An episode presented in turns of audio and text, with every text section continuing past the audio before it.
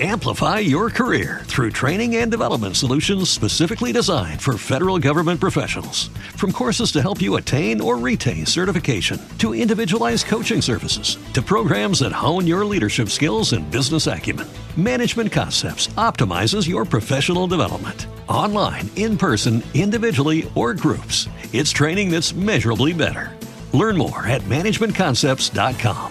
That's managementconcepts.com. What if you could have a career where the opportunities are as vast as our nation, where it's not about mission statements, but a shared mission?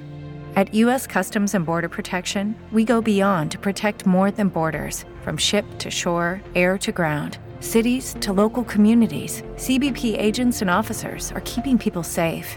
Join U.S. Customs and Border Protection and go beyond for something far greater than yourself. Learn more at cbp.gov/careers. Você faz no seu canal, Panda. É, você começa com um ping-pong. Então, nome completo.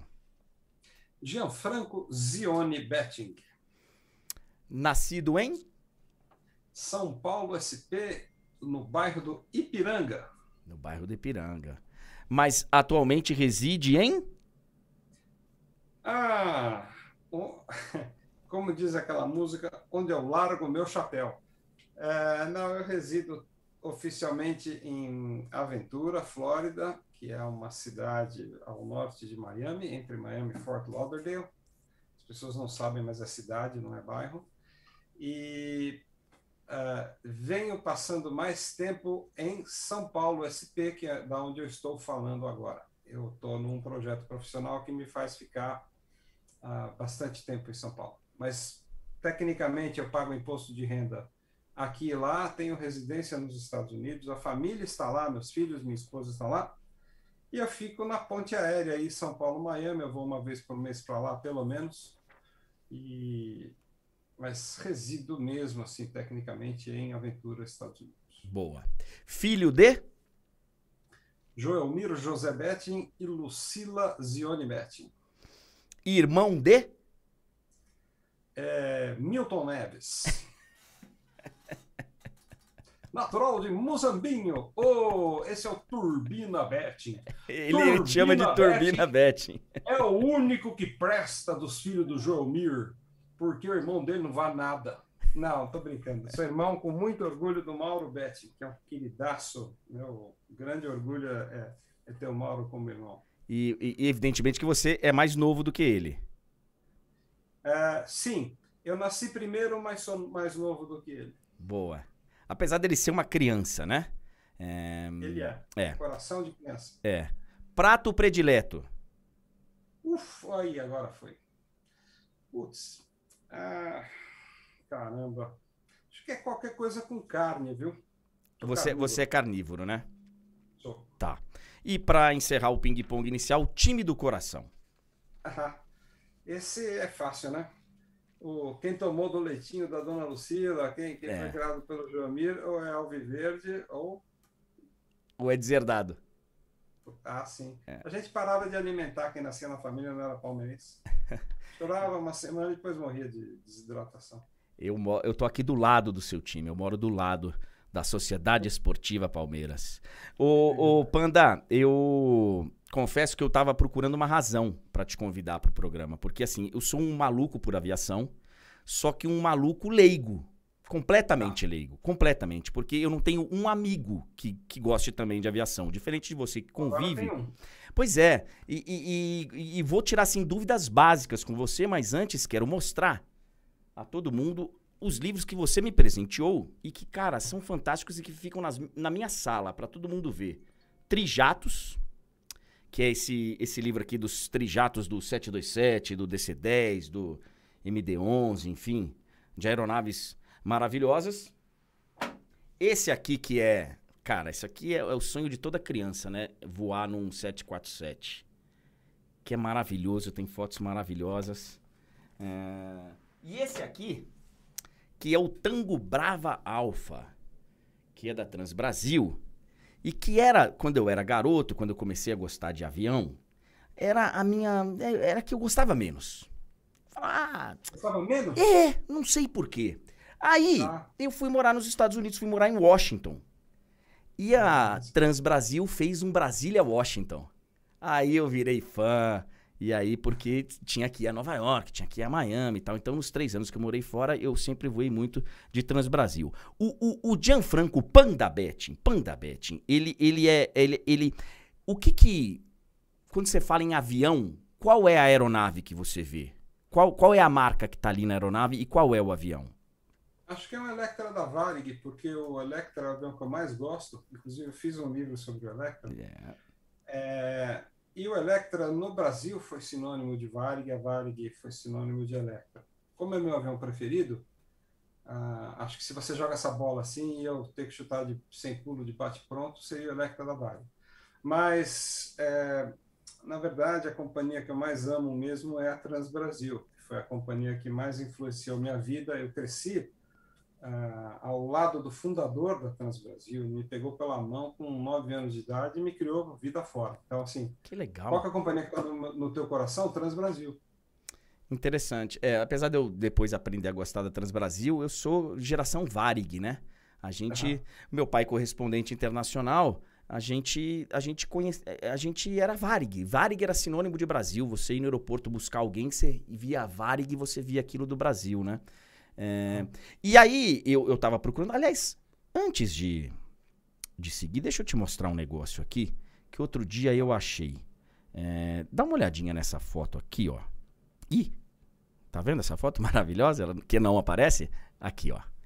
Ó, Olha só, Joelmir Betting, teu pai, meu pai aqui à direita.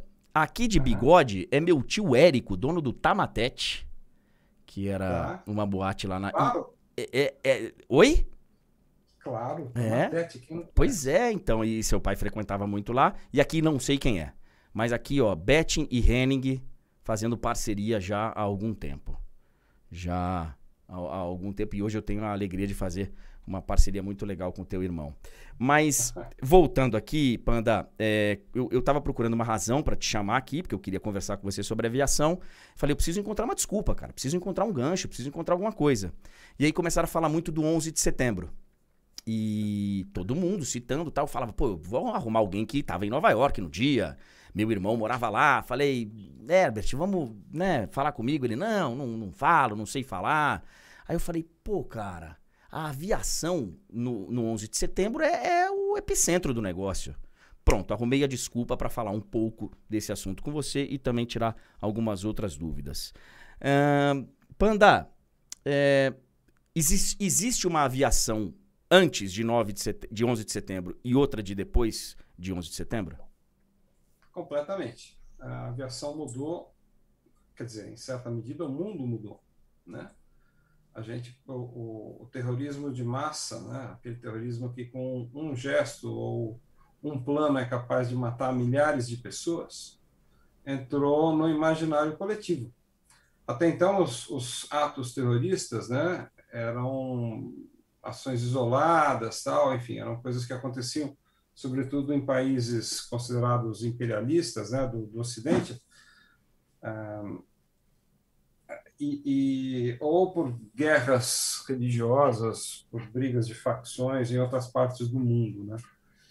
Mas a máquina de moer e, e mutilar e matar milhares de pessoas foi ligada para valer no 11 de setembro.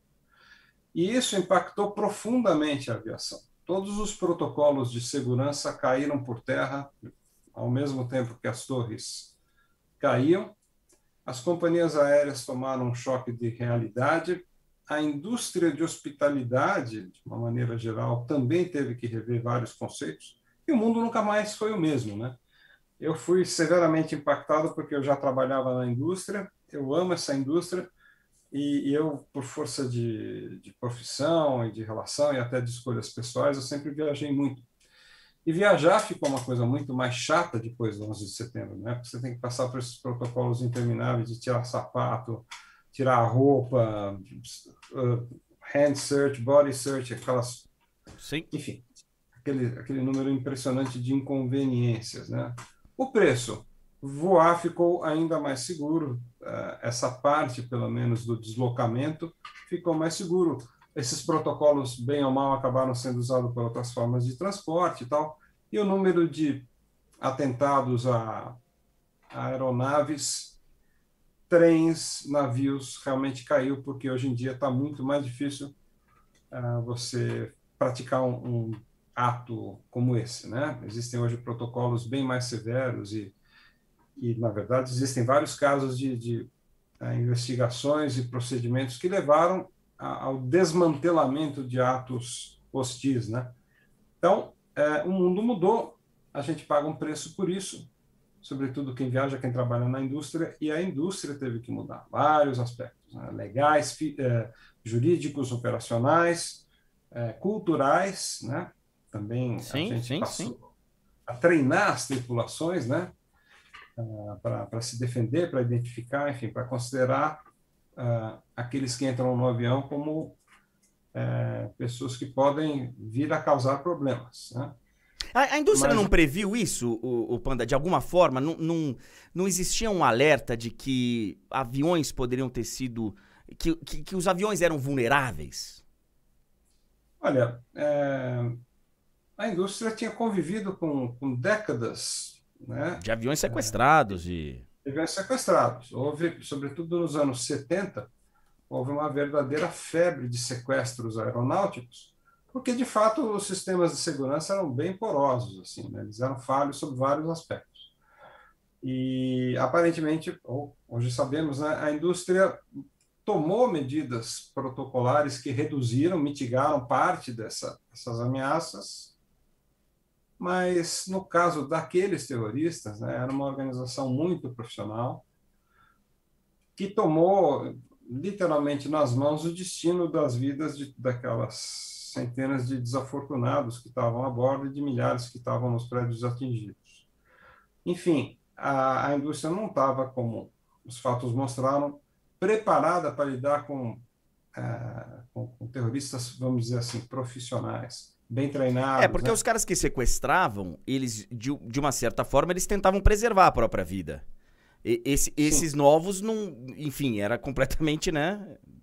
É, o objetivo era outro, era derrubar os aviões, sim, né? Sim. Ao passo, ao passo, eram suicidas, né? Sim. Ao passo que os terroristas de outra geração, os terroristas anteriores, eles tinham o objetivo de sequestrar o avião, é, não necessariamente matar todos os reféns, em alguns casos matar os reféns de origem judaica ou norte-americana, isso aconteceu algumas vezes, mas o objetivo final é que eles saíssem andando do sequestro, né? que eles fossem levados para outros países. Muitos sequestros, na verdade, é, foram que a turma foram feitos por, pelo, pelo aquilo que os técnicos chamam de lobos solitários. É um cara que endoidece, fica maluco e fala: Bom, eu quero sequestrar um avião e esse avião tem que me levar para Cuba para eu fugir do inferno capitalista. Né? Então o cara ia lá, pegava Sim. uma faca, um revólver velho, tirava na cabeça do comissário, do piloto e falava: Me leva para Cuba. Quer dizer, não era uma coisa organizada, não era uma coisa profissional. Depois, por exemplo, a Organização de Libertação da Palestina, a OLP, ela passou a transformar o sequestro, ah, vamos dizer assim, bem produzido, num elemento político de conscientização, enfim, de, de, de uma ferramenta de terror. Então, tem um, um caso famoso, se não me engano, em 1970, em que quatro aviões foram sequestrados no mesmo dia, levados para um aeroporto na Jordânia, Darwin Field, é, fizeram com que todos os ocupantes saíssem dos aviões e os aviões foram explodidos ao mesmo tempo. Num, numa cena muito forte, muito midiática, né? Sim. Você imagina quatro aviões comerciais voando pelos ares com bombas, um, um em sequência do outro, né? Tudo isso filmado tal. Se você der uma bugada aí, colocar OLP, Darwin Field, Jordânia, você vai, você vai encontrar um VC10 da BOAC, um 707 da PWA, acho que um DC8 da Suicero, enfim, agora não lembro direito, mas, mas essa maneira de utilizar é, a aviação como plataforma para provocar terror, constrangimento e ofender as nações inimigas, fala também muito a respeito da importância da aviação. Né? As companhias aéreas são vistas como símbolos, bandeiras, elementos nacionais. Né? Sim. Então, se você derruba um avião de uma empresa aérea norte-americana, você está enfiando uma lança no, no, coração do grande Satã, né? que é como é, os Estados Unidos à época foram definidos. Né? É. O, o Panda, hoje é, você já disse aí que é muito mais seguro entrar num avião e hoje é muito mais é, tranquilo. Mesmo assim, você, você em algum momento entra num avião com medo? Em algum momento acontece isso? Eu, eu entro em todos os aviões com medo. Sério? Medo, medo da viagem acabar. Eu falo, poxa, uma hora esse avião vai pousar, vou ter que sair daqui de dentro. Você, você nunca teve ah. medo de voar? Nunca. Não tô falando só de terrorismo, não. Tô falando de, né, de medo, de suar a mão, de... Não, ao contrário, é uma das coisas que eu faço com roupa que eu mais amo. Né? Então. Você coloca roupa eu... de viajar? Aí eu coloco. Eu me visto. Para mim é uma coisa meio sagrada, uma coisa muito maravilhosa, mas não é necessariamente uma roupa muito chique nem muito esculhambada. Tem que ser confortável. Ela tem que ser confortável e ela tem que ser minimamente decente. Então, uma calça uh, sem furo, eu não coloco estampa, eu coloco roupa escura que é para esconder a sujeira, porque eu não gosto de viajar com mala, então minhas malas são sempre de mão. Então eu uso a mesma roupa três, quatro, cinco dias seguidos, paciência, né? E eu tenho as minhas manias para viajar, até porque viajar é algo que eu já fiz muito, né? 116 é. países, 2.500 voos, 203 Nossa. companhias aéreas, Nossa. 9 mil horas voando. Então a gente desenvolve manias e modos, né? É, é. É, só pra gente encerrar esse assunto, e, e... você estava onde no 11 de setembro? Estava na sala de é, café da manhã da casa do meu cunhado, recebendo meu cunhado e minha cunhada, que eles tinham acabado de chegar de lua de mel de Nova York. De Nova York? Eles chegaram naquela manhã de Nova York, eles voaram no dia. É, eles, via... eles pegaram um avião algumas horas antes dos sequestros. Eles saíram de Nova York dia 10 de setembro à noite num voo da Varig, chegaram em Guarulhos, de lua de mel, a gente foi recebê-los. A gente estava tomando café da manhã quando minha mãe me ligou e falou: Filho, um aviãozinho bateu no World Trade Center, corre, liga a televisão.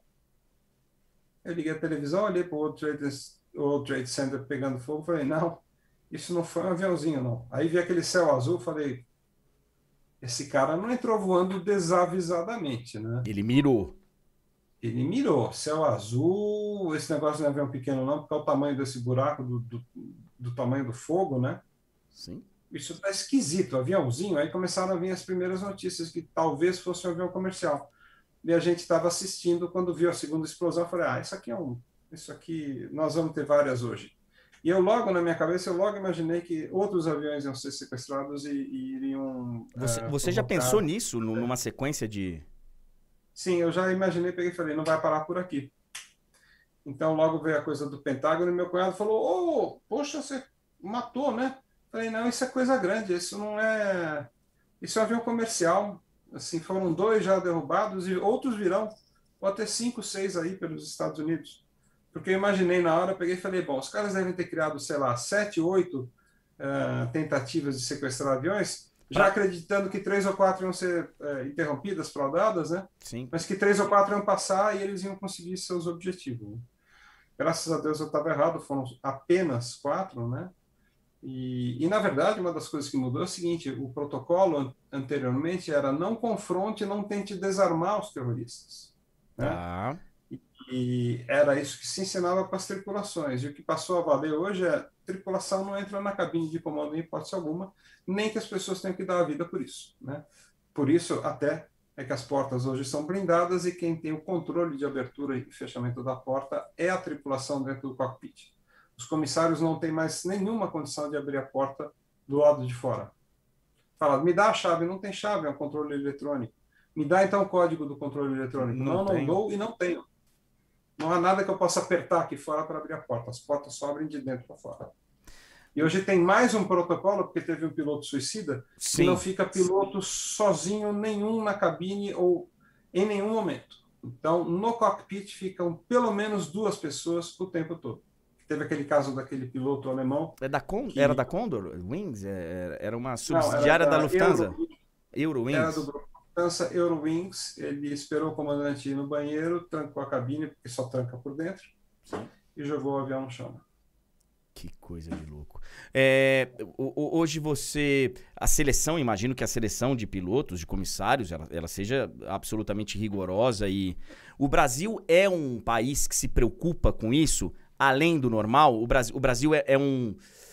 É um, um, lugar visado?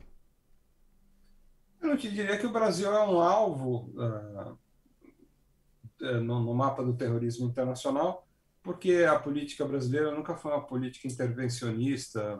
Então, as pessoas de fora do Brasil não veem o Brasil como um país Amplify your career through training and development solutions specifically designed for federal government professionals. From courses to help you attain or retain certification, to individualized coaching services, to programs that hone your leadership skills and business acumen, Management Concepts optimizes your professional development. Online, in person, individually, or groups, it's training that's measurably better.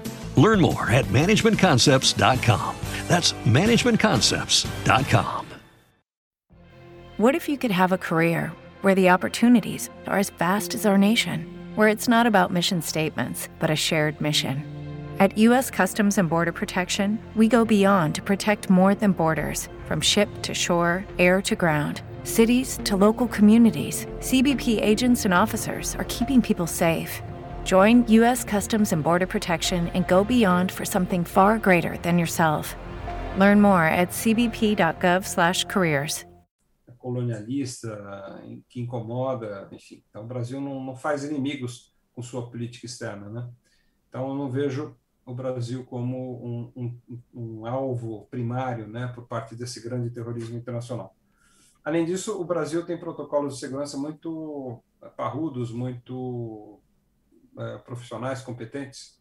Então, é tão difícil sequestrar um avião no Brasil quanto nos grandes países do mundo. Assim. Isso é uma coisa bacana. É, isso é bom saber.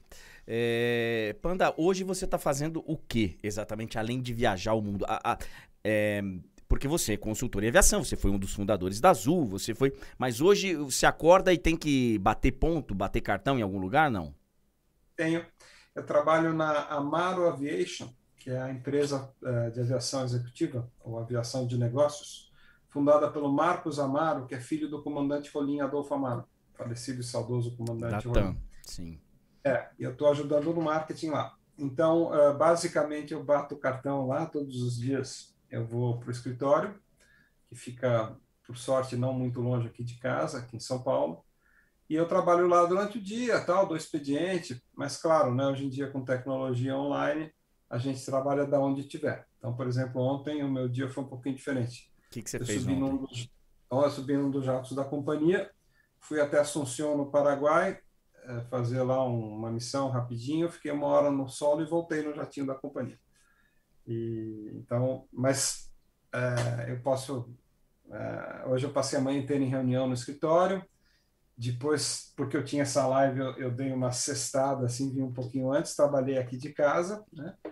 E agora estamos fazendo essa live. Mas, por exemplo, na segunda-feira eu vou ter reunião o dia inteiro, Vou correr para casa no final da tarde, porque às sete da noite eu vou fazer a live no meu canal. E é, há dez dias atrás eu estava, eu, eu também sou filho de Deus, me dei uma semaninha de férias, mas no meio das minhas férias fiquei entrando nas reuniões semanais, fiquei Sim. despachando tal.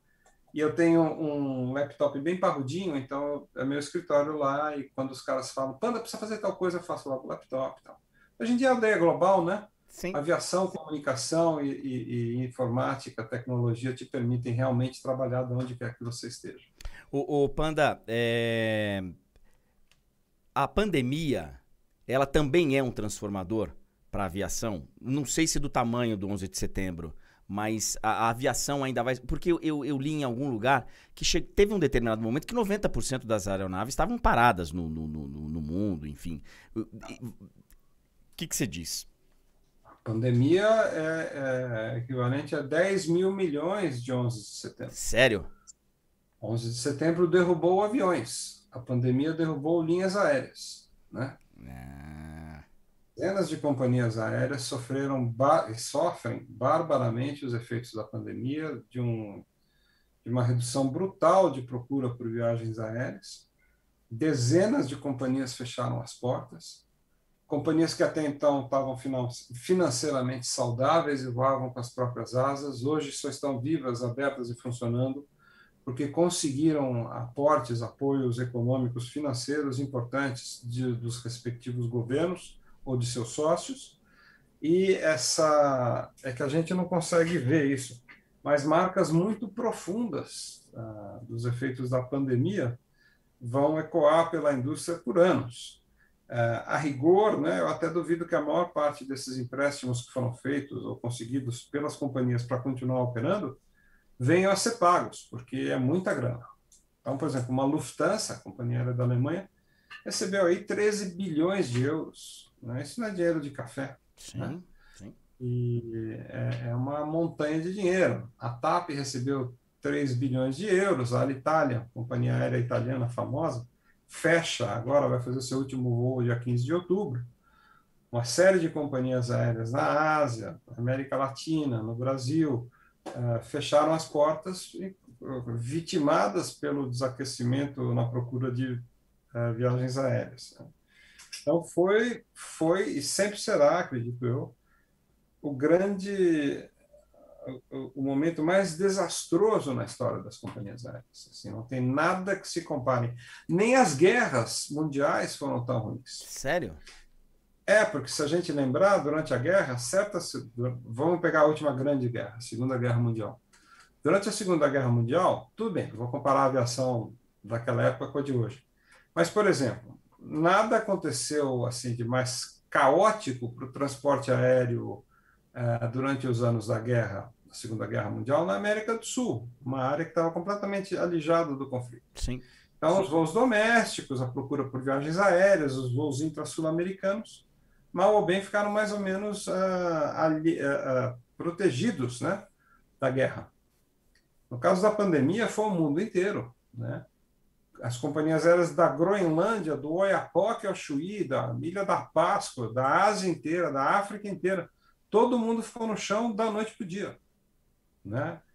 Então, não tem nada parecido com isso. Nem na Segunda Guerra a gente viu uma coisa dessa magnitude que impactasse completamente a indústria, sem misericórdia, sem poupar área nenhuma do mundo.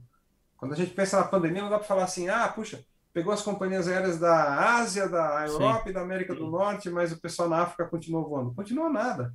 Fecharam as fronteiras na África, os voos domésticos ah, ah, foram até interrompidos, ninguém mais queria, ou podia, ou, ou tinha vontade de viajar.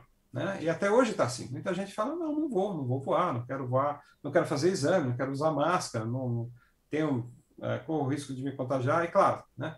as vacinas estão aí, os países estão vacinando maciçamente suas populações, mas uma parte importante das viagens, né? Ela é feita por impulso, que é aquela coisa assim: você está no astral, você está no pique de fazer uma viagem, não, sabe o que? Com tudo isso que está acontecendo, acho que eu vou pegar um carro, vou pescar, não vou ficar em casa, vou aproveitar. Ao invés de gastar grana com viagem, vou pintar minha casa, trocar de carro. E aí a outra coisa que é importante, né? As viagens de negócio, em grande parte, foram substituídas por isso que a gente está fazendo aqui. Sim. Tecnologia. Sim.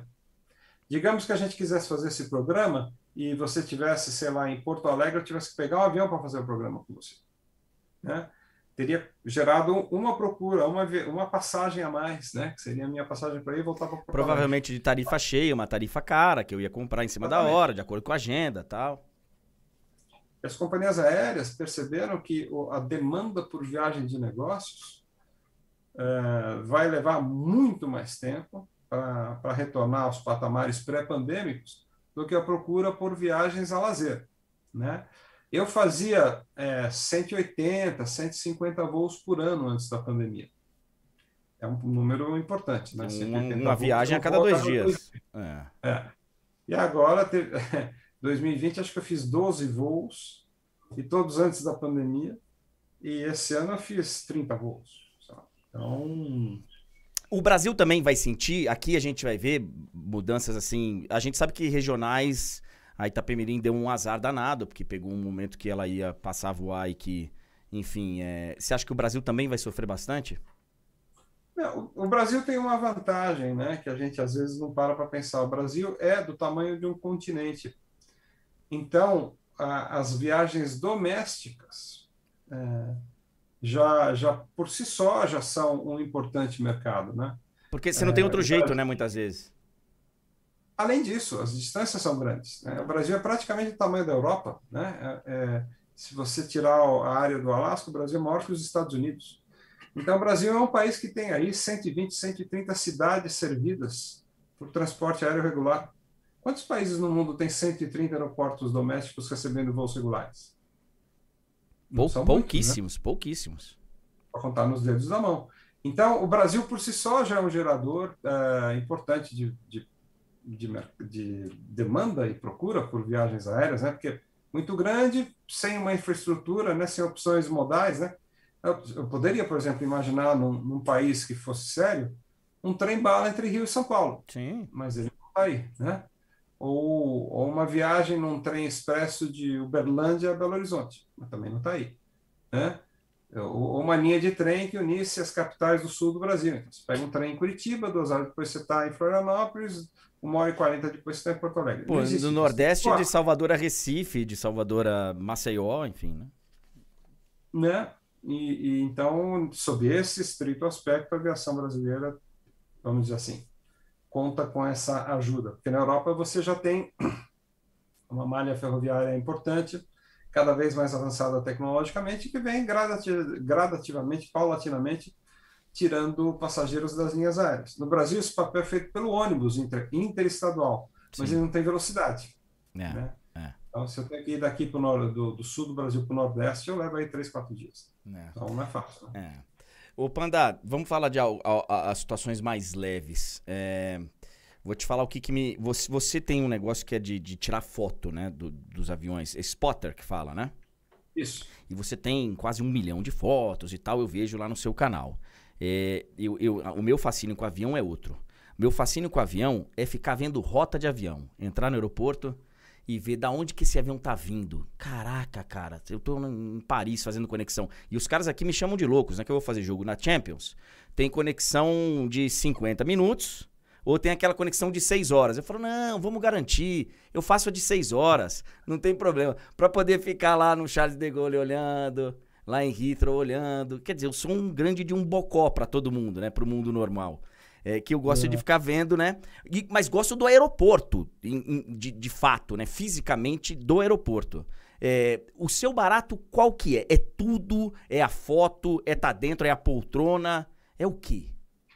Eu sou bem maluquinho, viu, André? Eu casei no aeroporto de Congonhas, só para você ter uma ideia do, do nível de maluquice. Tá? Você casou no aeroporto? É, ideia da minha mulher, mas casei em Congonhas. Eu nunca tinha ouvido falar nessa história. É, essa é punk. Essa que é que forte. É isso, cara? É, é, é, nível de maluquice profundo. Mas não na pista, né? Onde você casou? casei no restaurante, né? Na pista ia ser mais complicadinho. não, mas ó, são, eu tenho vários baratos. Tem o barato da fotografia, eu tenho 760 mil fotos. Tem o barato, que é um barato assim mais aberto, que é voar no maior número possível de companhias e de modelos de avião. Tá. Para, se Deus quiser, todos os países do mundo. Então, eu tenho mesmo, seriamente, o objetivo de visitar todos os países do mundo antes de morrer. Já passei da metade, já estou em quase 60% dos países. E, mas dessa parada agora, com a pandemia, né? Sim. Praticamente não fui para mais lugar nenhum. Todos os países têm aeroportos internacionais, só por? Não. não é, né? San Marino né? Não, ah, sim, tem... mas aí é, você tem que ir ali para. Tá, entendi. É. Uh, então, não, tu, nem todos os países têm aeroportos, mas a esmagadora a maioria dos países tem. Tem lá uma pista de pouso. É. O Vaticano é um estado, não sim. é um país, mas é considerado né, um, um, local do mundo que tem governo próprio, sim. bandeira hino. Então, eu fui lá, cravei a minha visitinha, os caras falaram, ah, tá contando isso como país? Falam, não sou eu que estou contando, né? Enfim, é, é, é considerado um Sim, é estado. É, é, universal. Eu não tenho nada com San Marino. Né? Não fui eu que desenhei San Marino. Por exemplo, eu fui lá carimbar meu passaporte em Liechtenstein. Aí as, minha mulher falou: O que, que você vai fazer em Liechtenstein? Eu vou bater carimbo no passaporte. Carimbar meu passaporte. E fui. Saí um dia de Zurique, peguei lá o ônibus, cheguei em Liechtenstein, pimba. Eles já sabem. Então tem um serviço lá que você chega, os caras te dão carimbo mesmo. Né? E voltei com o diabo do carimbinho do Liechtenstein. Mas eu sou assim. Então, por exemplo, é, como eu trabalhei, trabalho, trabalhava muito com companhias aéreas, às vezes eu tinha dois, três dias numa região do mundo E aí eu falava, ah, bom, já que eu estou com essas bandas aqui, por exemplo, eu quero ir para Brunei, para o sultanato de Brunei. E fui, Bandar Seri Begavan, aqui vou eu, né? E as pessoas iam falar, o que você fez quando eu fui para Brunei? Fala, porra é essa, cara? O que, que é isso? É um motel? Fala, não, não é um motel, é um país, né? Ah, tá, Luísa Brunei? Não, é um país, fica lá na Ásia. Então, eu vou fazendo essas, essas maluquices, assim, porque, na verdade, eu queria mesmo ir para todos os países. E eu sonho, os meus, o meu tempo livre é falar, puxa vida, como é que eu vou chegar em Baku, Azerbaijão? Isso, isso aí, eu, eu, tenho, isso aí eu fico fuçando. Como é que chega lá? Quais são as conexões? Quais são as Não, companhias? Eu quero, sempre, eu quero, ir sempre pelos piores caminhos, né? Sim. E, e... Então, por exemplo, tem uma coisa que eu estava fazendo um pouquinho antes da pandemia, que é a seguinte. Ah. Eu descobri que tem umas tarifas aí de volta ao mundo tal, e tem umas empresas que vendem uh, tarifa de classe executiva a preços muito reduzidos. É, Mas você então, compra o quê? Seis pernas, sete pernas e vai.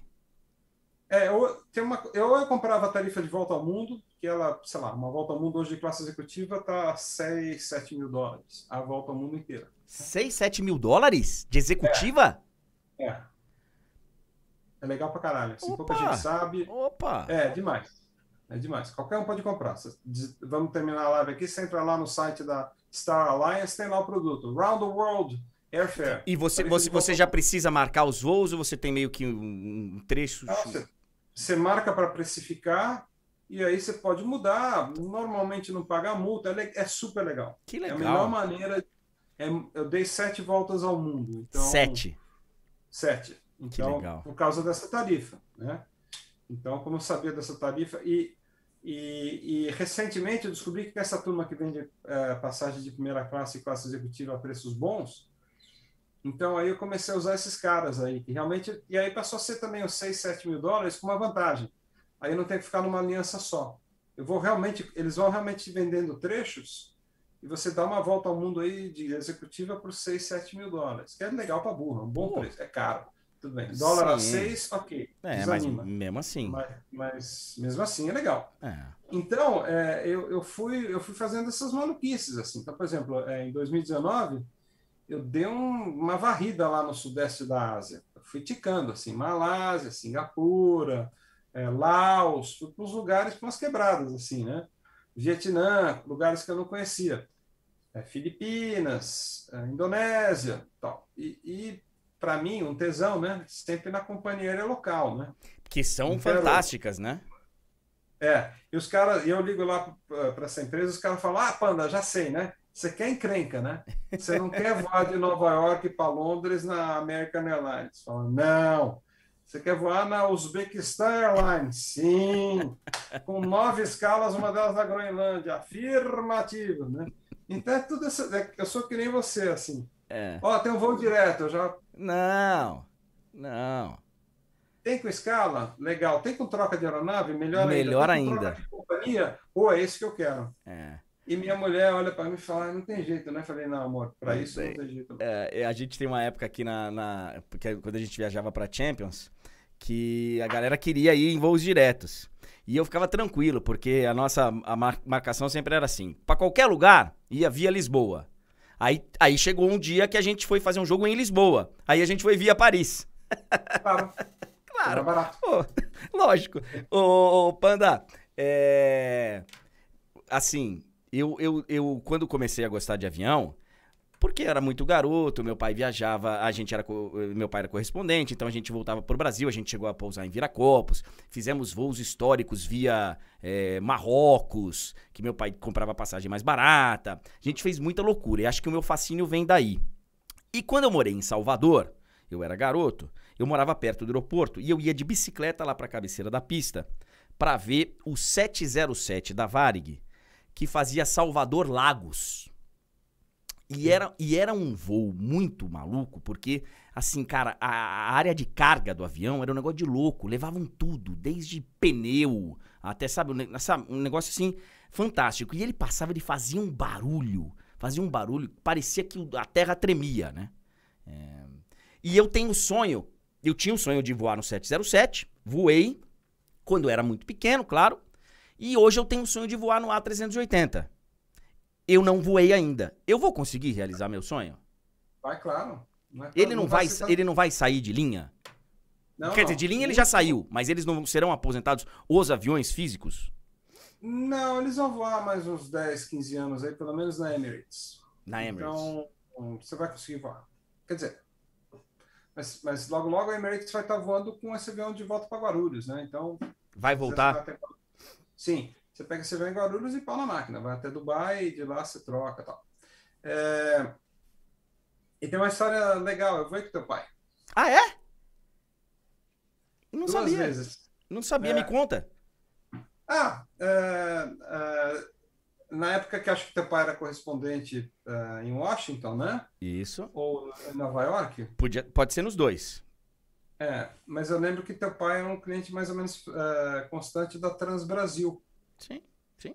E eu era diretor de marketing da Transbrasil. Nessa época que eu te falei do, do, do, do voo Brasília-Washington? 90, uh, esse, esse voo que eu fiz com o teu pai foi exatamente no dia 23 de dezembro de 1994. Então já era Nova York.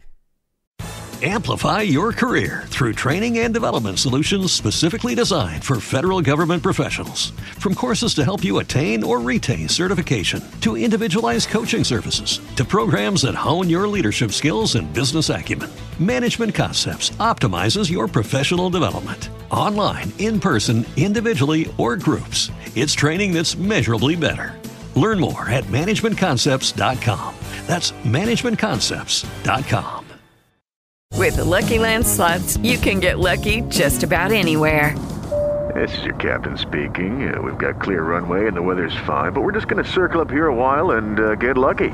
No, no, nothing like that. It's just these cash prizes add up quick. So I suggest you sit back, keep your tray table upright, and start getting lucky. Play for free at LuckyLandSlots.com. Are you feeling lucky? No purchase necessary. Void where prohibited by law. 18 plus terms and conditions apply. See website for details.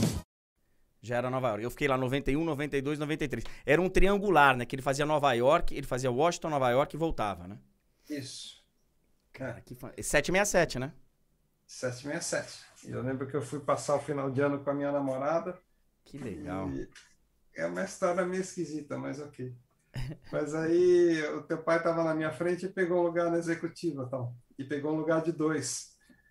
Aí a moça da Trans, trabalhava na Trans Brasil, né? Era diretor de marketing. Aí ela falou: Olha, o, o, o passageiro aqui na frente, eu falei assim: Mano Remy. Falou: É, ele, ele pegou um lugar de dois na, na executiva, agora você vai ter que sentar no, no lugar sozinho no meio, e ele vai sentado e a sua namorada vai ao lado dele, né? Tinha uma namorada bem bonita na época, né?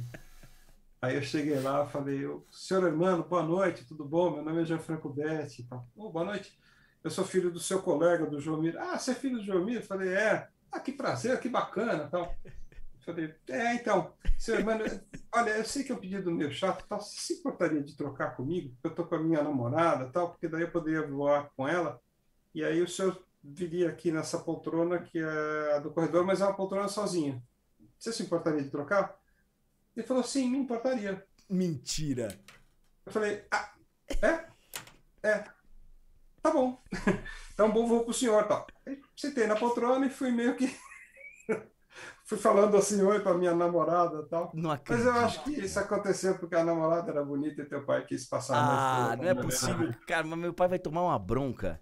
Mas vai tomar. Não é nada, que isso. Vai. É, o chato sou eu, o chato, o chato não, sou não, eu de querer, não. de querer trocar, cara. Ó, vou te falar. É, eu tava. Não, não, não, não, mas, mas tá errado. Tem que ter. Assim, eu acho que tem limites. Não, não tá errado. Não, tá eu errado. sei, eu sei, tem limites. Mas o dele não, não custava nada. Talvez. Ele tava na janela? Ele tava na janela. É, então, então é isso. Então ele é gosta de viajar na janela. Ele tem, né? um, é, ele tem um negócio, ele tem um negócio de, de, de no meio que é. Que é então, é... e assim, eu vou te falar o seguinte, porque quando. Assim, eu, eu sempre troco, por exemplo, eu trabalho em, na aviação. Sim. Então, há duas semanas atrás, estava voltando dos Estados Unidos e eu estava sentado na janela, que eu adoro. Né? É, então. Se eu não viajo na janela, a viagem é metade, ou um terço do que deveria ser. E aí a porta fechou, veio a comissária e falou: Panda, você se importaria de trocar para uma mãe voar com a filha aqui? Tal? Não, separar a mãe de um, de um filho. Né? E teu pai olhou e falou: ah, isso é um marmanjo, que é? Mas ele passa a noite amanhã no hotel com a namorada. Pô.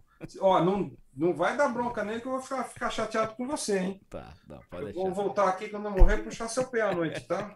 Não faz isso, não. Outra, Seu outra, papo é um gentleman, que isso? E ele tava no direito dele, ó. Não, eu sei, eu sei. Eu sei, tem, Só tem- que é uma história engraçada, porque eu caí do cavalo, né? Senhor se importa? Ele falou, sim, me importa. Que, Não é eu. que fela. É. O- o- o- uma vez eu Mas, tava. tipo, ó, ó, como não tem hard feelings, sei lá, uns três meses depois, eu também no Washington, São Paulo, Nova York, São Paulo, encontrei com ele. Boa noite, seu irmão, como vai? Ô, boa noite, tudo bem? É colega, amigo do meu pai, pô, que isso? É, pô. Tô E em casa. é, eu, eu, eu sou daqueles que quando eu recebo a passagem, recebo, hoje, hoje, hoje não, porque hoje eu, hoje eu consigo viajar, de mas mesmo de executiva. É, eu já, já, vou, já vou começando a ver se tem a poltrona sozinho, se não tem. Aí se não tem vaga na hora de reservar, eu já vou lá a cada seis horas pra ver se tem vaga. Já começa aquele, né? E uma vez eu tava voando de econômica pra Tailândia, fazendo Doha. E aí, pô, aquele voo de 14 horas, aquele voo interminável, que é o São Paulo-Doha, e o da volta, então, mais ainda. E aí, pô, peguei, o- consegui pegar o primeiro lugar, espaço na, na perna, tudo, tudo bonitinho. Aí vem o bacana e fala: escuta, você troca de lugar com o cara que tá atrás pra. Não, troca você com outro, querido, na boa. Não dá. 14 horas. Pô, fiquei seis meses procurando esse lugar.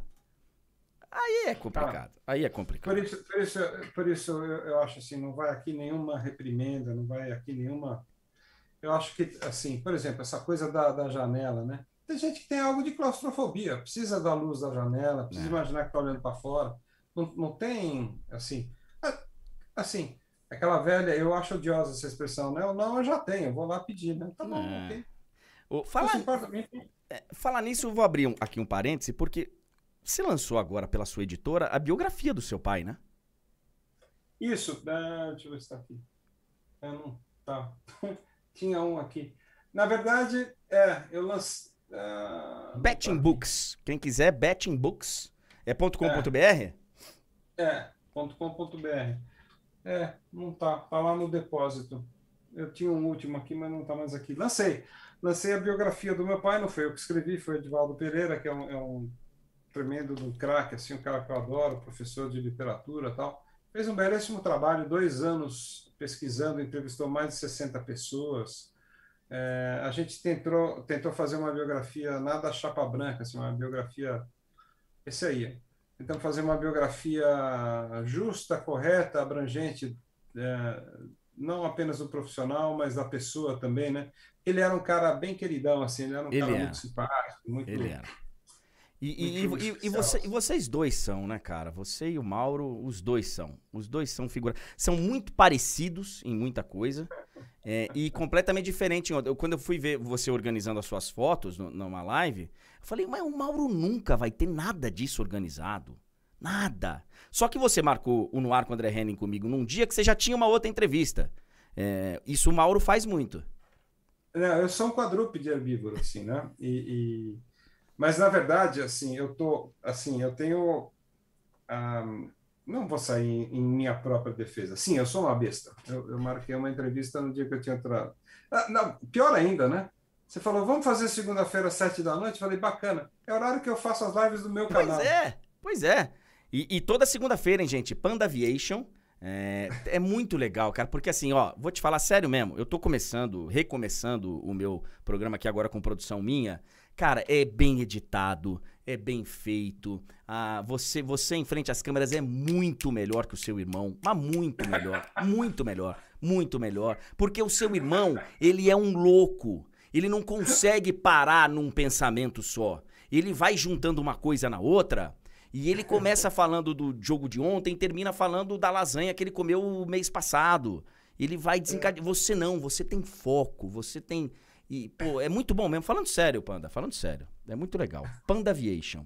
É, Panda, eu não vou ficar abusando de você, não. Só queria tirar mais algumas rápidas dúvidas. Cara, tenho todo o tempo do mundo. Boa. Aeroportos. Eu sou, como eu te disse, um fascinado por aeroportos. Apesar do Charles de Gaulle ser um grande aeroporto em termos de eh, receber avião de todo lado, eu acho o aeroporto horroroso, não gosto, acho chato. É, diferente de Heathrow. Heathrow é um aeroporto, pô, Heathrow, né? É um aeroporto maravilhoso. E aí, Schiphol lá também é mais legal. Tem uns barril de Heineken dentro do, né? Em Amsterdã. Uns barril de Heineken dentro da sala VIP. Pô, e os caras querendo que eu faça a conexão de 50 minutos. Pô, os caras tão loucos. Seis horas, seis horas de conexão, lindo, para poder ter segurança e fazer o negócio tudo direitinho. Os nossos aeroportos brasileiros, agora GRU e o GIG, é, eles estão na sua avaliação, avaliação muito atrás? Porque para um cara leigo que nem eu, pô, Guarulhos tem um terminal honesto. É que qualquer aeroporto tem oito terminais daquele. É, como é que tá hoje eh, a situação? Porque, inclusive, as empresas que investiram não estão tendo o retorno que elas queriam, né? Bom, mas aí a gente pode imputar em grande parte a situação da pandemia, né? Que eh, deprimiu muito a demanda por transporte aéreo, mas sobretudo para internacional, né? Então é um golpe, é um né? eh, nos anos, porque o Brasil inaugurou aquele T3 em Guarulhos, né? E o, e o novo terminal do Galeão, que são terminais de padrão internacional, os dois são muito bons, né? para tentar coincidir com uma demanda inflacionada por dois eventos importantes, né? Que foram a Copa do Mundo e, e as Olimpíadas, que foram rápida sequência, assim, né? Mas tirando esses dois, não, a gente não tem ah, aeroportos comparáveis com os melhores do mundo. Mas também eu acho que a gente não deve esperar isso, porque nós, so- nós não somos um país muito rico, né? Quer dizer, a gente é um país muito rico em recursos e miserável em decisões políticas. Então a gente paga o preço porque o que deveria se transformar em terminal ou em demanda para transporte aéreo é perdido na, nessa, nesse submundo da, da má versação de verbas, dos desvios, etc. Mas agora o comentário ficou político demais, tá bom. Mas não, nossos, nossos aeroportos não são exemplo pra, em lugar nenhum do mundo. Existem no, novos terminais que são muito bons, que são muito grandes, eh, bem melhores do que a geração anterior, né? Mas a gente, por exemplo, só agora começou a ver um terminal mais, mais bacana, mais parrudo em Florianópolis, né? Até pouco tempo atrás, Florianópolis, que é um destino eh, eminentemente turístico, que Sim. poderia e deveria Recebe receber, voos internacionais e tal. né? Tinha um terminal que parecia uma rodoviária, né, cara? É. rodoviária das piores possíveis. Então, não dá para ter muito orgulho, não, né? E, e- mas Brasília, por exemplo, Brasília, para mim, é um dos melhores aeroportos do Brasil, né? O novo terminal é muito bom. O novo terminal é legal. É legal. É, agora, a gente tem umas tranqueiras aí ainda, né? Confins inaugurou uma ala ampliada, bacana. De maneira geral, as grandes cidades brasileiras tiveram uma grande evolução nos últimos anos com a inauguração ou de novos terminais ou ampliação de terminais antigos. Então, Porto Alegre está trabalhando nesse sentido. Tá?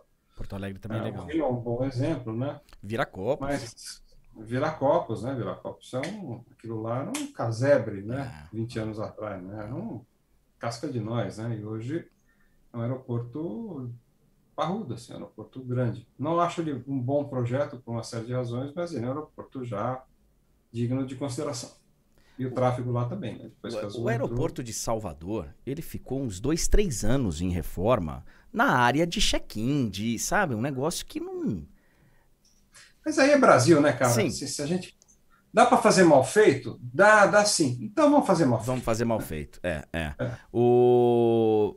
eh, Tem, tem aqui o, a Multicriativa que tá falando que Santos Dumont é o mais lindo do mundo. Eu não sei se é o mais lindo do mundo, porque eu conheço poucos. Mas pousar no Santos Dumont é algo bem diferente, né?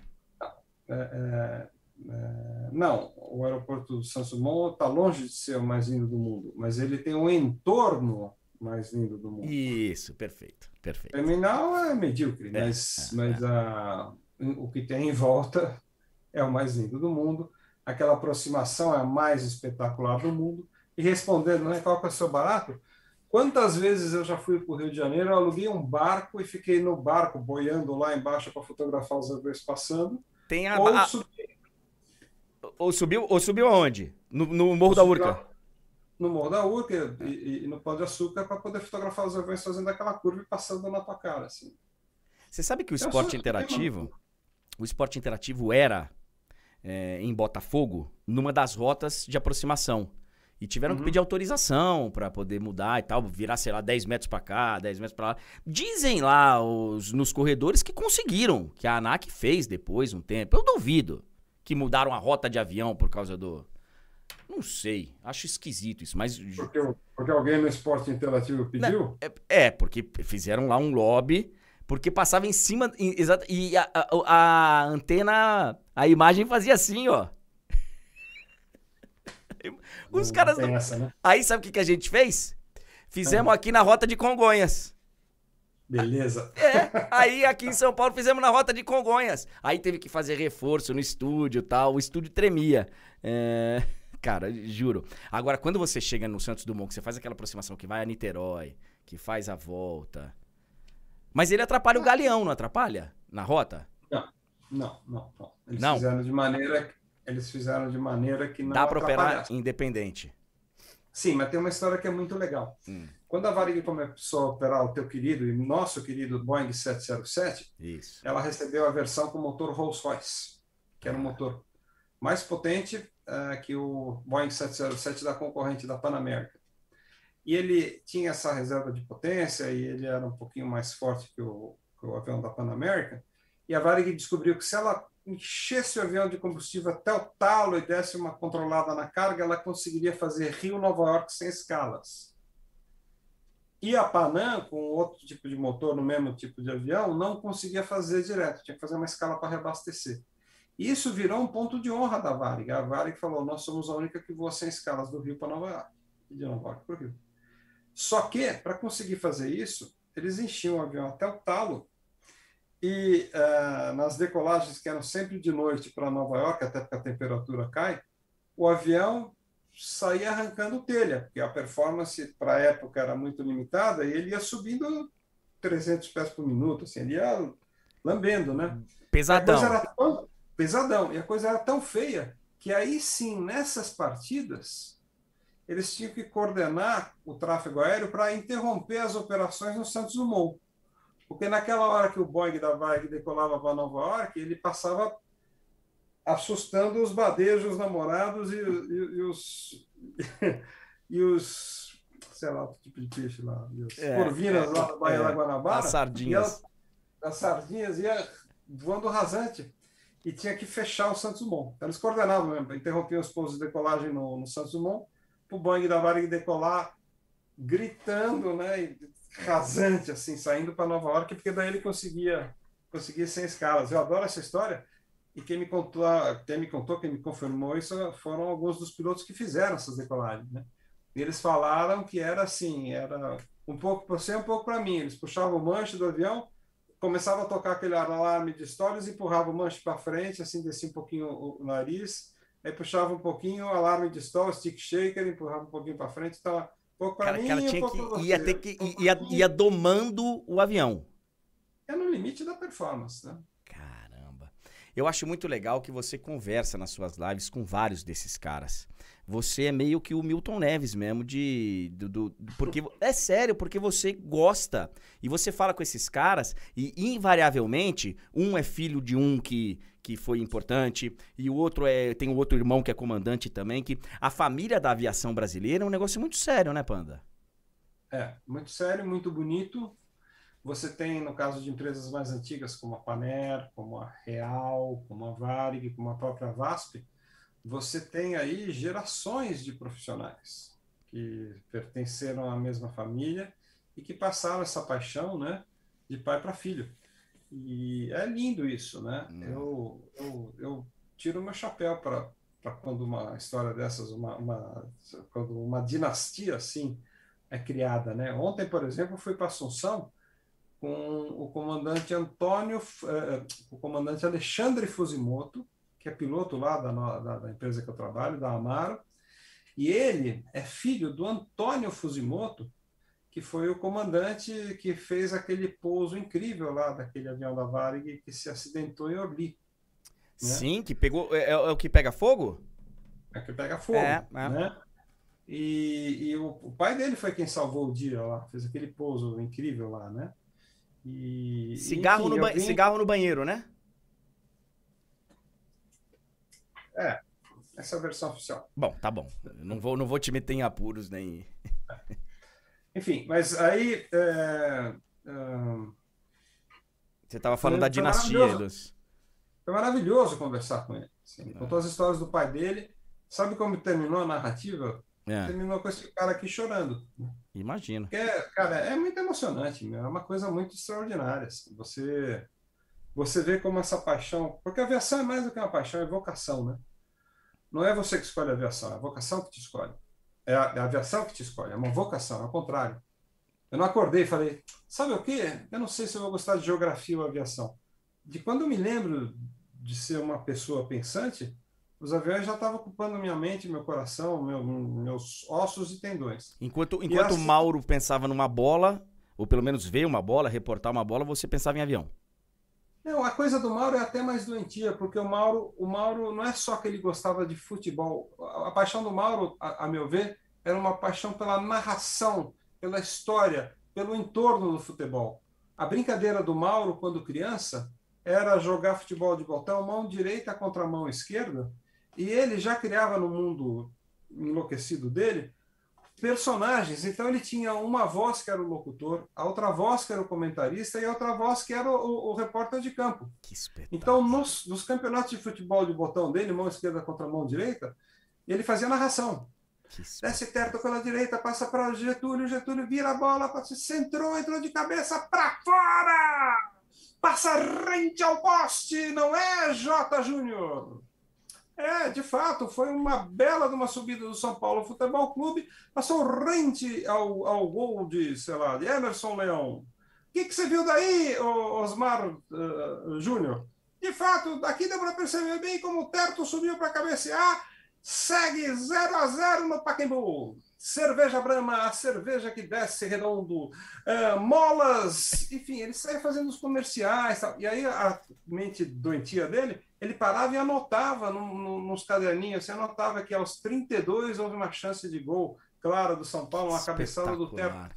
Depois do jogo ele comentava, fazia o terceiro, o equivalente ao terceiro, Terceiro tempo, tempo. dele.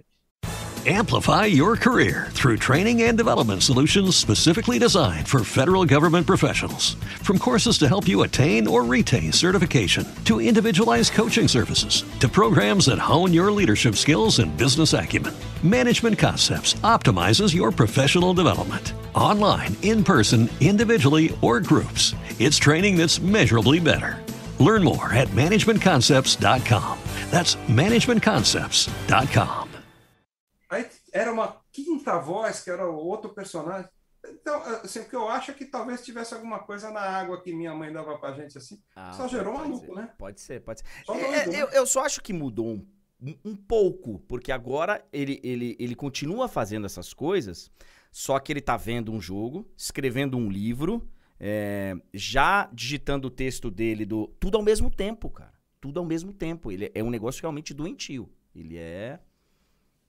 Somos doentes, é uma família de gente perturbada, assim, é impressionante. E meu pai, a maneira dele era um doente também. Também, também. Porque meu pai tinha uma coisa. Você chegou a conviver com meu pai, não? Pouco, pouco, mas cruzei muito com ele lá na Band. Ah, mas você lembra que a figura era estranha, né? Então, assim, você estava conversando com ele e tal, ele estava na conversa, de repente ele desligava, ele olhava para um ponto vazio no horizonte, assim, entrava num transe psicótico visível, assim e tal, e não escutava nada ou não chegava nada que estava em volta. Ele ficava olhando para esse ponto futuro, assim, e ficava uns dois minutos, que provavelmente ele estava resolvendo um texto, afinando uma frase Tá. concluindo um raciocínio ou preparando um comentário. Uhum. Né? E aí ele dava uma piscada e voltava, ele engajava de novo e falava, oi? Falei, então, pai, né? eu estava te contando. Ah, sim, sim, sim. sim.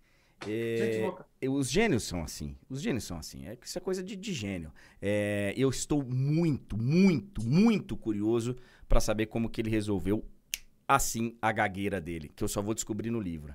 Eu nem sabia que ele era gago. Mas Você quer que eu conto ou você quer ah, não, deixa, deixa a galera ficar. A galera vai comprar lá no bettingbooks.com.br. Mas seu pai É. era gago e, e aconteceu algo que ele deixou de ser gago.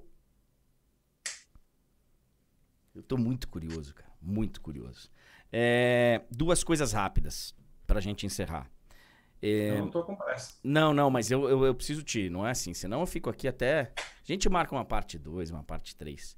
Ô, Panda, é evidente que o, o acidente aéreo ele traz um fascínio por alguma razão é, que, né, todo mundo passa também a investigar o, o, o- acidente. O acidente é meio que um negócio, né, no Brasil que a gente. E não sei se é só no Brasil, mas a gente tem esse negócio com acidente aéreo.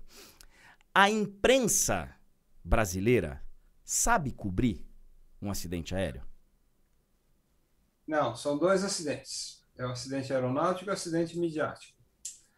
A imprensa brasileira ela é muito despreparada eh, quando o assunto é aviação. Isso eu posso te falar.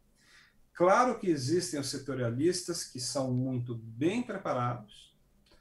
Existem alguns eh, especialistas que são jornalistas de aviação que sabem exatamente o que estão falando, mas de maneira geral a quantidade de bobagens que a gente vê, ouve, escuta na imprensa brasileira é aterrorizadora. Assim, é uma coisa que você fala, como é que é possível a essa altura do campeonato um órgão de imprensa dessa magnitude, desse calibre, desse quilate, publicar, falar, escrever uma asneira de tamanha magnitude? Eu vou te dar um exemplo. Bom, é que não dá para dar um exemplo. Mas vou dar um exemplo, tá bom. A Vênus Platinada, Rede Globo. Hum. Quando caiu aquele Fokker da TAM em Congonhas, O, pre- É? o- o de 96?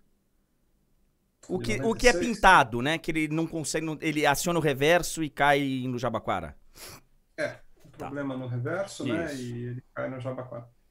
Enfim, a, a- deixa, para lá. Mas enfim, um, um- um grande veículo de comunicação, uma grande rede de comunicação, falou que afirmou, tem isso gravado, né?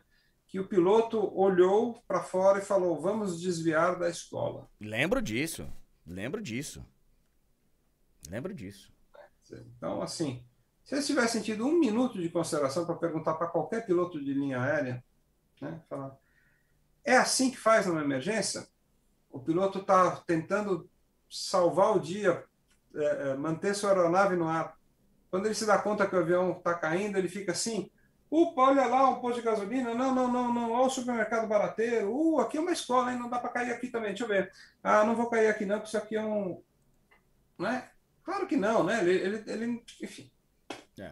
E esse é um exemplo triste, mas outro, um grande veículo de comunicação falou: informações acabam de chegar que o Boeing da Gol foi abatido. Né? Ele- O, o Boeing- que raspa com Learjet lá no. Isso que bateu lá no, no prato executivo, né? Sim. Que acabou caindo e tal. Então você fala, "Pô, sabe, por que, que eu, eu- assim, por que, que eu tenho que ficar ouvindo tanta asneira, né? Ah, o Boeing da Gol foi abatido, tá bom. Então, assim, isso na sexta-feira, no, no dia que caiu, né, não sei lá, 8 da noite, já veio essa informação de que o Boeing tinha sido abatido. né? Então, assim, é, eu não entendo nada de praticamente tudo na vida, né? A única área que eu conheço um pouquinho mais é a aviação. E por conhecer um pouquinho mais, quando eu leio a imprensa não especializada, eu fico assombrado. E aí eu vejo quanta asneira que foi escrita, quanta bobagem, quanta falta quanta falta de conhecimento. Aí eu reflito falo, será que eu estou lendo tanta asneira sobre medicina, sobre geografia, sobre todos os Sobre, outros sobre futebol, eu te garanto que tá também. tá, tá, cara. A gente também fala muito, mas muita asneira mesmo.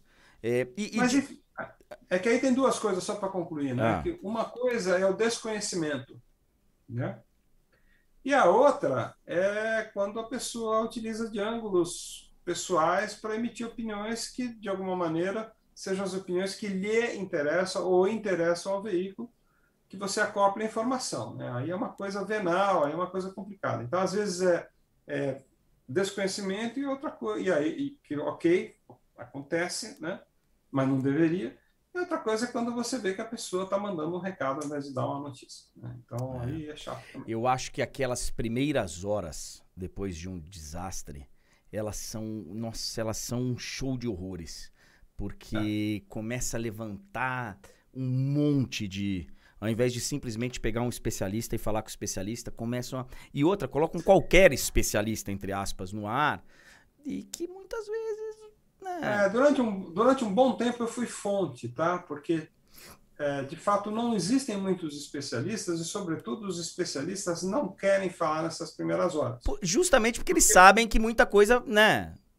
Porque eles sabem, primeiro, se você começar a desenhar cenários, a chance de você comer mosca é gigantesca. Sim. Segundo, né? é, mas eu, eu fui várias vezes falar antes da, antes, das, das, antes da gente ter notícia. Vou te contar uma mosca que eu falei. Hum. É, eu falei, quando desapareceu o Air France, a imprensa correu atrás de mim. Panda, você sabe o que está acontecendo? Você pode comentar? Falei, olha, não, assim, a gente só sabe que o avião desapareceu. Então, você acha que o avião caiu? Eu falei, a gente sabe que o avião desapareceu. É, esse avião pode ter feito um pouso forçado no mar e pode haver sobreviventes. É, então, eu acho que é premeditado a gente desenhar qualquer cenário, mas não dá para descartar essa possibilidade, ainda que remota. Né? Sim. É, ele pode ter tido uma falha estrutural catastrófica, ele pode ter tido uma interferência ilícita, a tripulação tomou tiro do, sei lá, Sim, sim. O piloto provocou é, a própria morte, porque existem casos de pilotos que é, atiraram o avião no chão, né? Sim. Inclusive no oceano. E, e, enfim, eu desenhei alguns cenários, né? E, e, e, assim, aí algumas pessoas do meio aeronáutico vêm e falam assim para mim: Ô, Panda, você não pode ficar desenhando cenário, cara. Não, você está se queimando. Eu falo, cara, assim, eu não estou dizendo que foi isso que aconteceu, eu estou dizendo que esse tipo de coisa pode ter acontecido, né? Por exemplo, quando, quando teve o choque do Legacy com o avião da Gol. Era o Legacy, falei, perdão, falei Jet é, Legacy. Falei, eu não tenho noção nenhuma do que aconteceu, não tenho informação nenhuma. O que eu posso te dizer é que se houve uma colisão, é muito mais provável que o jato executivo tenha estivesse numa posição errada do que o avião comercial. Então, o plano de voo é repetitivo. Todos os dias a companhia faz aquele plano de voo. O cara vai olhar e vai falar, alguma coisa está errada, né? O jato executivo ele faz aquela rota uma vez em 50 anos, né? É. Com tripulação que nunca tinha voado na rota, às vezes nunca voou no avião. É. Mas eu desenhei um cenário, né? Sim. Que depois se mostrou correto. Né? O Legacy estava na posição que não devia. Mas eu recebi nesse no, no segundo seguinte um telefone da assessora de imprensa da Embraer, que era uma empresa para a qual eu trabalhava, e ela me descascou, falou: "Panda, você está louco? Como é que você pode dizer que o jato está, que o, que o Legacy estava na posição errada? Eu falei, querida, que era uma colega minha, então eu falei, eu não disse isso. Eu falei que é mais provável é. que isso possa ter acontecido porque planos de voo de companhias aéreas são repetitivos. A companhia voa todos os dias naquela altura, naquela proa, naquela rota, naquela velocidade. E a aviação executiva não cada dia numa rota, numa altura, num, né? Sim. Não pode ter havido um engano mais provável por parte do pessoal da aviação executiva. Ah, mas você não pode ficar desenhando cenário. Eu falei, tá bom, enfim, eu não sou. Assim, essa é a tua opinião. A minha opinião é que a imprensa vende um produto, né? E eu estou alimentando o produto da imprensa. As é. pessoas querem ter informação. É. Né? E, e, mas eu, eu cheguei à conclusão que não, não vale mais a pena ficar fazendo isso, porque eu me indisponho muito mais do que ajudo numa hora é. dessas. E, e, quem está do lado de cá é, não ouve o pode ser que, é, talvez tenha sido. O cara ouve só a parte do, do conteúdo lá que você ah, falou. E, e... Assim, eu, eu era colaborador da Embraer nessa época, eu trabalhava pois para é. a Embraer. Pois é, pois é. Ela falou: Você tá louco? Eu falei: Não estou falando mal da Embraer. Eu não estou dizendo que a Embraer desenhou um produto que tem, que tem defeito. Sim, sim. Só que depois, quando terminou a investigação, eu liguei para ela, né? Falei, olha só. Né? Tá vendo? Era aquilo, né? O Panda, uma empresa quando nasce, você foi um dos fundadores da Azul, ela já nasce pronta para um acidente? Ela já nasce, não. evidentemente, não esperando um acidente. Mas ela já nasce não. com um plano caso um acidente aconteça? Quem é o cara que vai falar? Quem é o cara que, quem, como nós vamos nos posicionar? Empresa séria, sim. Empresas, sobretudo empresas que nascem mais, que nasceram mais recentemente, sim. Né? Empresas eh, tradicionais que têm 20, 30, 40, 50 anos de existência nasceram num período em que isso não era uma realidade, não era algo que você imaginava que você tivesse que lidar. Então, por exemplo, eu estou agora na, na Amaro Aviation, que é uma empresa que acabou de receber, acabou de colocar em operação o primeiro avião. E nós vamos ter, semana que vem, já o nosso treinamento uh, de, de, de, crise, né? nós vamos derrubar um avião para treinar justamente a maneira como a gente vai falar com a imprensa, quais são os protocolos, os procedimentos. Né? Muito embora a gente voe muito pouco, tem um avião só, mas a gente já está fazendo o primeiro simulado para a crise, já, tá, já tem o Dark Site, né? que é aquele site que você publica na hora que acontece a, a, a emergência, enfim, o acidente, né? Emergência não, acidente. Então, assim, empresas sérias nascem com essa preocupação, já nascem uh, uh, com essa mentalidade, porque na aviação, segurança vem antes de tudo. Sim. É a coisa mais sagrada que existe. E empresas sérias têm essa visão. Como, como vai lidar com os familiares? Qual que é o plano de um local para receber familiares? Tudo. É. Tudo absolutamente desenhado. E na Azul, por exemplo, né, que eu era responsável pela comunicação, a gente, nos anos que eu tive lá, que foram quase sete anos, uhum. a gente deve ter derrubado uns 15 aviões. A gente, duas vezes por ano, derrubava um avião, fazia um simulado de acidente. E olha, vou te falar, você fala, ah, simulado, Panda, não é a mesma coisa. Em 10 minutos, cara, eu já estava suando, é tremendo, chateado, com nó na garganta, porque no simulado era um avião de verdade, com tripulantes que eram meus amigos ou colegas, e eu tinha que dar a notícia para a imprensa de que o avião caiu, matou X uh, passageiros ou clientes e os tripulantes cujos nomes são pá, pá, pá. E o simulado era com avião de verdade, com tripulante de verdade. Então você via lá na, no quadro, né? Os caras falavam: olha, temos uma nova informação. O avião que está desaparecido era o Embraer tal, com os tripulantes, com a seguinte tripulação. E aí eu olhava lá e falava, nossa, esse cara comeu um churrasco em casa esse fim de semana, agora eu vou ter que dar a notícia da morte dele. Então, esses simulados são é, coisa muito séria, as companhias aéreas sérias, responsáveis, levam isso é, tremendamente sério. Era um teatro, as, as empresas que faziam simulados com, com a gente contratavam pessoas para serem repórteres. Olha. Então, abri uma entravam 60 repórteres com luz, câmera e tal, e eu tinha que dar entrevista. E depois tudo isso era gravado, a gente ia fazer, é, é, a gente fazia um acompanhamento técnico, né? Que os profissionais falavam, Panda, você levantou demais o nariz, passa uma impressão de arrogância. Ó, oh, Panda, agora você abaixou demais a cabeça, passa uma sensação de medo ou de algo a esconder. Mantenha o plano dos olhos, olhe para a câmera, não fixe seu olhar em lugar nenhum. Você aprende a falar, aprende, aprende a transmitir uh, a crise, você aprende a mostrar aqueles sentimentos que são os mais nobres, né? E aprende o discurso, né? Que na verdade você tem que falar assim, antes da gente saber o que aconteceu, nossos sentimentos com as famílias envolvidas, né? Porque eu sempre estudei isso, né? Eu tenho, eu escrevi um livro sobre acidentes, está aqui, né? Black Box. Sim. E, e, assim, isso é um assunto que me fascina, né? E eu, como profissional de comunicação, fiquei impressionado com a quantidade de empresas aéreas, né, que trataram mal a crise depois dela ocorrida. E não só empresas aéreas, né? A gente tem crises em outros campos, né? Então, aqueles estouros de barragem, né? Sim, teve, sim, sim, né? sim, sim, sim, Assim, a maneira como as empresas trataram dessas tragédias é, é horrorosa, né? Elas não estavam preparadas, né? simplesmente não tinham feito treinamento. Né? Se não me engano, o episódio do TAN, do Fokker, ele é retratado no livro do Mário Rosa, chamado O Escândalo. É... Sim, é. Eu, se não me engano, é esse, é esse acidente. Eu, eu, eu li há muitos anos e não é, não tenho certeza. Mas tem, um, tem um acidente. Agora eu não lembro se é o do Fokker é, ou do Airbus. Ele, ele, ele conta ali alguns casos em que teve que gerenciar crises. E um, um, uma delas é, é, é, de um acidente aéreo. Pandabete, eh, eu espero que você não passe o que eu estou passando. Porque desde o dia 15 de março do ano passado eu não entro num avião. E, uh, é, e, é, e é seguramente o maior tempo da minha vida, desde que eu nasci, que eu não entro num avião, porque eu nasci com meu pai sendo correspondente, nasci voando, nasci, nasci com rodinhas no, no pé, e eu não entro num avião há um ano e meio, e, eu, e às Uau. vezes dá tremedeira quando eu vejo um avião passando. é sério.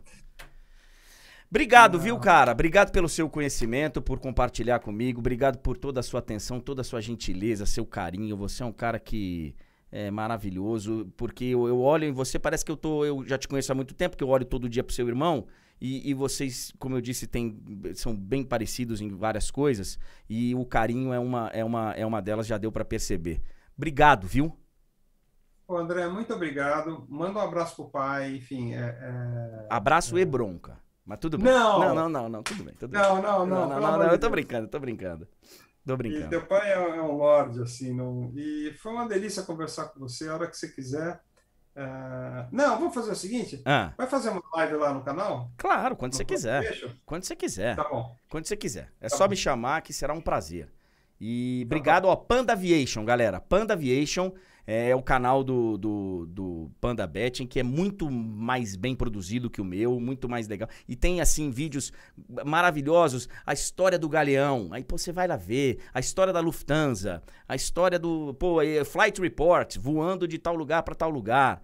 É muito legal. Para quem gosta de aviação, é um. Você fica lá sentado, vendo. E queria te agradecer demais. bettingbooks.com.br. Obrigado pelos livros. Hoje, hoje, hoje eu já vou olhar para Transbrasil com muito mais, muito mais carinho.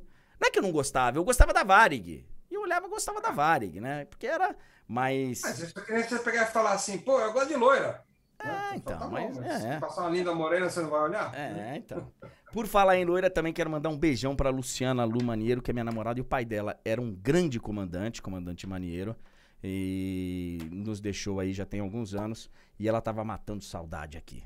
Panda Betim, beijo. Obrigado, viu, querido? Valeu. Obrigado. Tamo junto, obrigado. Grande valeu. Panda Betim, muito obrigado. Galera, foi muito bacana. Quero agradecer aqui a todos vocês pela audiência, pela companhia. Se você gostou, dá um like aí, deixa o like que vai ajudar aqui o canal. Nós estamos recomeçando aqui com o Noir com o André Henning, né? Fiquem ligados aí na programação que eu tô sempre colocando aqui. Um abraço para Portugal, lá pro Fábio Drilo. Obrigado aí, galera que tava participando. Eu tava de olho aqui nas mensagens e tal, mas esse negócio de ser o diretor de TV, o entrevistador, o. o... Obrigado, Caio. Obrigado pela mensagem também. É difícil para organizar tudo, mas a gente vai aos poucos organizando, tá? Muito obrigado, muito obrigado mesmo. E a gente vai se, a gente vai se falando. Semana que vem tem mais no Arco André Henning. Obrigado, gente. Até a próxima.